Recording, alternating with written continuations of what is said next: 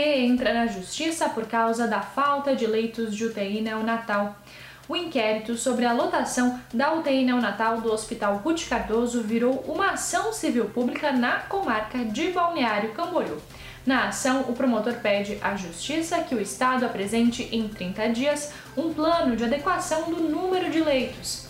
Até que os novos leitos estejam funcionando, a ação pede que o governo do estado cumpre sempre que necessário vagas em hospitais particulares.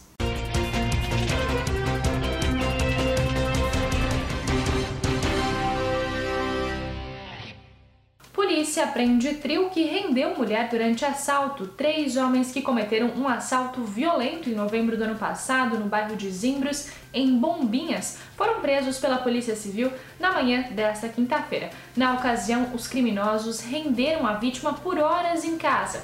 Na fuga, eles ainda roubaram um carro, além de cometerem outros crimes na região.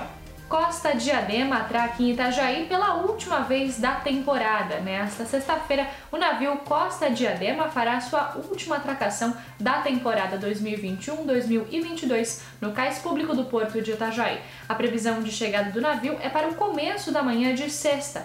A primeira atracação do Costa Diadema foi no dia 15 de março, seguida de mais quatro escalas por aqui. Esses foram alguns dos destaques desta quinta-feira aqui na região. Confira mais em nosso site diarinho.net.